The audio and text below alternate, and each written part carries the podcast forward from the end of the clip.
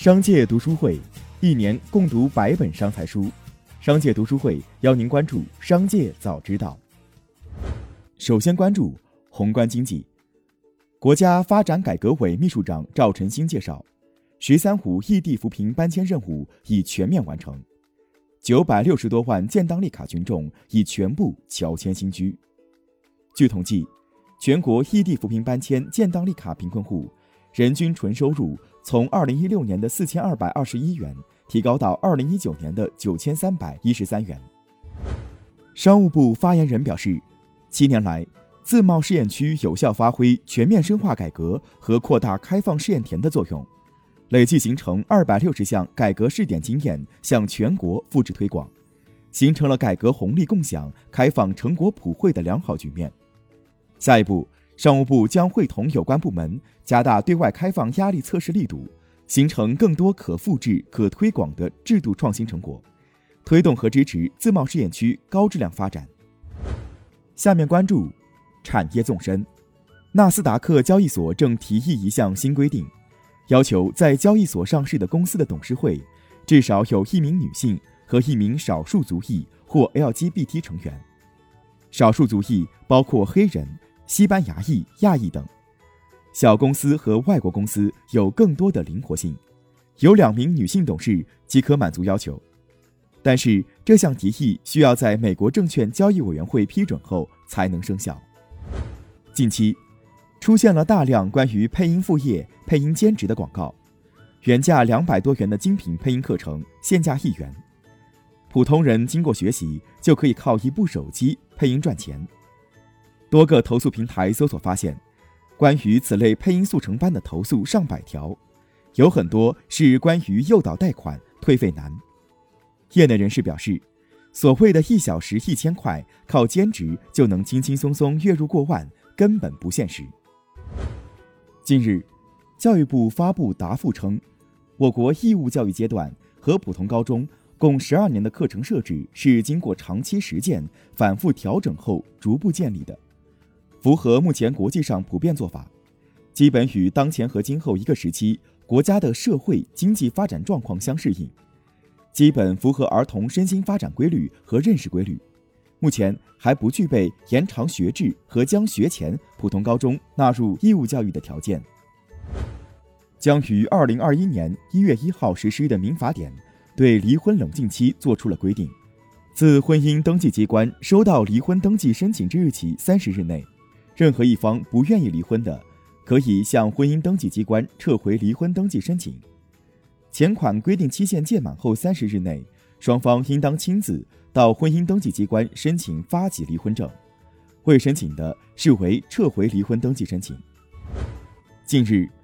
农业农村部农村合作经济指导司司长张天佐表示，通过一系列配套措施的实施，很多地方红白喜事盲目攀比、大操大办。天价彩礼等问题得到了有效遏制，村民红白喜事的操办支出费用大幅度降低，很多地方都降低到五分之一或者六分之一的水平。下面关注企业动态。近日，上海寻梦信息技术有限公司新增多多拼菜、多多鸡、多多果园等商标信息，商标涉及的国际分类包含社会服务、办公用品、运输储藏、教育娱乐等。目前商标状态为商标申请中。当地时间十二月二号，波音七三七 MAX 因坠机事件停飞二十个月后，迎来首次载客试飞。据悉，美国航空公司执行此次试飞，飞机从美国德克萨斯州的达拉斯出发，经一小时航程后，安全降落在俄克拉荷马州的塔尔萨市。为向公众展示波音七三七 MAX 的安全性。包括记者、空乘和机组人员在内的约九十人戴口罩乘坐了该试飞航班。十二月三号，知情人士透露，新荣耀公司的人员整合已陆续开始，不出意外，本月底将完成所有人员的新劳动合同签署。员工签署的新劳动合同生效日为二零二一年一月一号，合同期为四年。据已签了新劳动合同的荣耀员工表示。公司给予所有加入新荣耀员工的签约费是 N 加一，在此基础上另提供二选一的补偿方案。近日，咪咕数字传媒有限公司新增一则法律诉讼相关信息，原告为演员李现，案由为网络侵权责任纠纷。二零二零年二月，原告得知被告在微信公众号“咪咕阅读”中发布了含有原告肖像的两篇文章。法院裁判结果显示，被告咪咕数字传媒有限公司需在微信公众号显著位置连续四十八小时就使用原告李现肖像图片一事登载致歉声明，向原告李现赔偿经济损失一万元等。据报道，必胜客联合创始人弗兰克·卡尼因肺炎去世，享年八十二岁。必胜客发言人表示。他的遗产将在全国乃至世界各地的大城市和小镇上的餐馆中生存。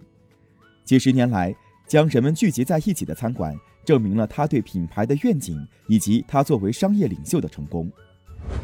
十二月三号，欧洲多国诉讼苹果公司在电池上误导消费者，索赔一点八亿欧元。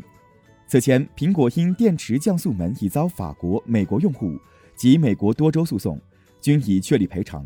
至今，苹果将因该事件赔偿五十六亿元。十二月三号，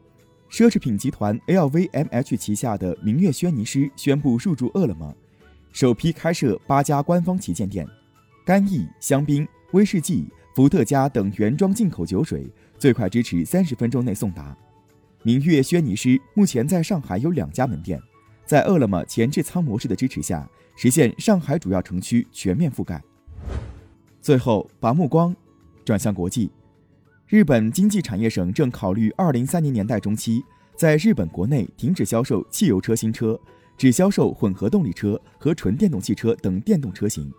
此举有助于大量削减汽车的碳排放，以实现日本政府到二零五零年实现温室气体零排放的目标。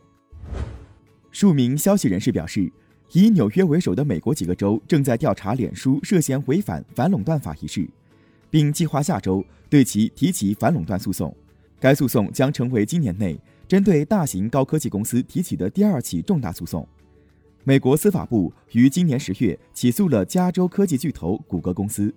要求法院裁定谷歌在维持搜索和搜索广告方面的行为是非法的，并认为谷歌与手机制造商的独家交易保护了其垄断地位。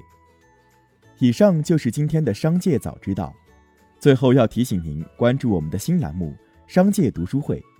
我们精选了百本商业好书，邀您共同阅读。如果您想养成一个长久的读书习惯，却总是难以坚持，那不如加入商界读书会，和我们一起用听的方式见证自己的成长。